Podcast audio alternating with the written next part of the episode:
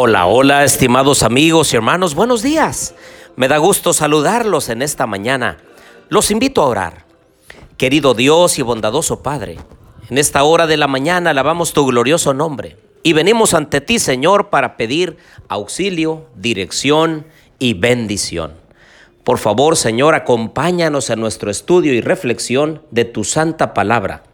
Lo pedimos todo en el nombre de Jesús. Amén.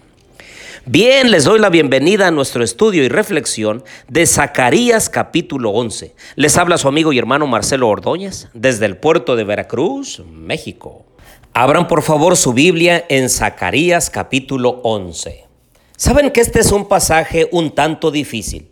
El profeta participa de una escenificación alegórica relacionada con el gobierno del pueblo.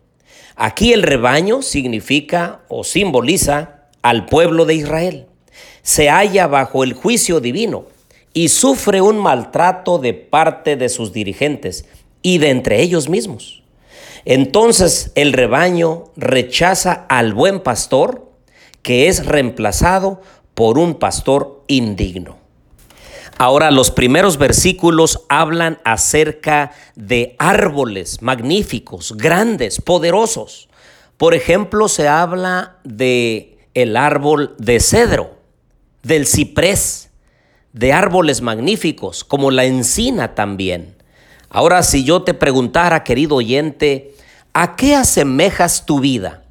Tu cuerpo, tu dedicación, tu ímpetu, ¿A qué se parece? ¿A qué tipo de árbol tú elegirías como que te representara a ti en tu carácter y lo que tú eres?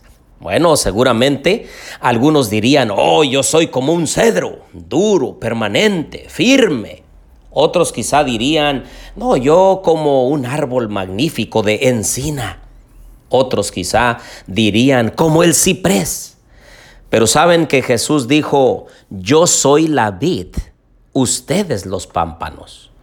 El Señor Jesús no eligió un árbol grande, magnífico, sino que eligió una varita que es sacudida por el viento, que no se le saca madera de ella, sino más bien es una planta de servicio que da, que produce para que otros puedan satisfacer una necesidad. Si bien es cierto, también los otros árboles pueden aportar su madera para construir casas, barcos, utensilios para la casa, etc.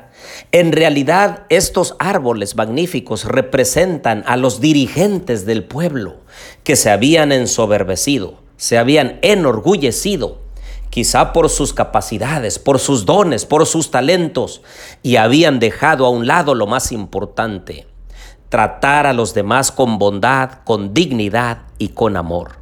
Hoy, queridos amigos, los quiero invitar para que nosotros también en esta alegoría podamos elegir a árboles que puedan ser de mayor bendición para otros.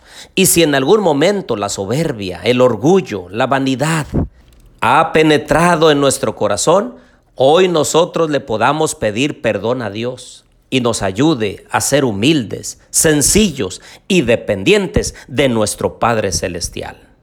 Ahora vayamos al versículo 7, donde se mencionan dos callados, uno que se llama gracia y otro que se llama ataduras. Pues bien, el callado llamado gracia es el cuidado misericordioso de Dios por su pueblo. Y es que de Dios recibimos solo lo bueno, todo lo bueno viene de Dios. Y en realidad todo lo que gozamos en esta vida, tanto cosas materiales como amor, como misericordia, todo viene de pura gracia de nuestro Padre Celestial. Y el otro callado se llama ataduras, que significa unión, concordia, vínculo, unificación de los reinos del norte, Israel, y del sur, que es Judá. Y el versículo 14 dice que Dios quebró el otro callado, ese que se llamaba ataduras, para romper la hermandad entre Judá e Israel. Es decir, ellos estaban pensando en unificarse nuevamente, tanto el reino del norte como del sur, pero no podrían porque siempre buscaban lo material, lo suyo propio, siempre tratando de sacar ventaja el uno del otro. Y eso el Señor no lo aprobaba. Vean lo que dice del 15 al 17. Jehová me dijo, toma ahora dos aperos de un pastor insensato, porque yo levanto en la tierra a un pastor que no visitará a las perdidas, ni buscará la pequeña, ni curará la perniquebrada, ni llevará la cansada a cuestas, sino que comerá la carne de la gorda y romperá sus pezuñas. Ay del inútil, del pastor inútil que abandona el ganado, que la espada hiera su brazo y su ojo derecho, que se le seque del todo el brazo y su ojo derecho quede enteramente oscurecido. Y es que en la última parte de esta escenificación alegórica, el profeta desempeña el papel de un pastor insensato, un dirigente muy malvado que maltrata a su pueblo. Y es que cuando el pueblo rechaza a los dirigentes seleccionados por Dios, recibe el tipo de dirigentes que el pueblo se merece. Por eso hoy en esta mañana los animo a depender de Dios solamente, que busquemos a Dios de todo corazón, porque si nosotros elegimos cualquier otro dirigente, entonces perdemos la bendición de Dios, porque el Señor quiere apacentar a su pueblo. El Señor quiere darle el alimento a su tiempo. El Señor quiere vendar a la perniquebrada, quiere cargar en sus brazos a la débil y a la enferma. Ese es nuestro Dios. Debemos permitir que Él mitigue nuestra sed y nuestra hambre, permitir que Él pueda cuidarnos, ennoblecernos y entonces llevarnos un día a casa, a la patria celestial. Desechemos de una vez por todas lo mundanal y pasajero.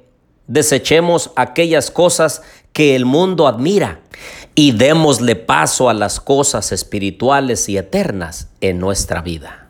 Los invito a orar. Querido Dios y bondadoso Padre Celestial, te pedimos Señor que tú seas nuestro pastor, que tú seas nuestro dirigente que tú seas el que vende nuestras heridas, el que nos ayude en momentos de dificultad. Queremos aceptarte como nuestro verdadero pastor. Señor, queremos que tú estés a nuestro lado para siempre. Bendice a nuestra familia, bendice nuestro trabajo, bendice la obra de nuestras manos en este día, porque te lo pedimos todo en el nombre de Jesús. Amén.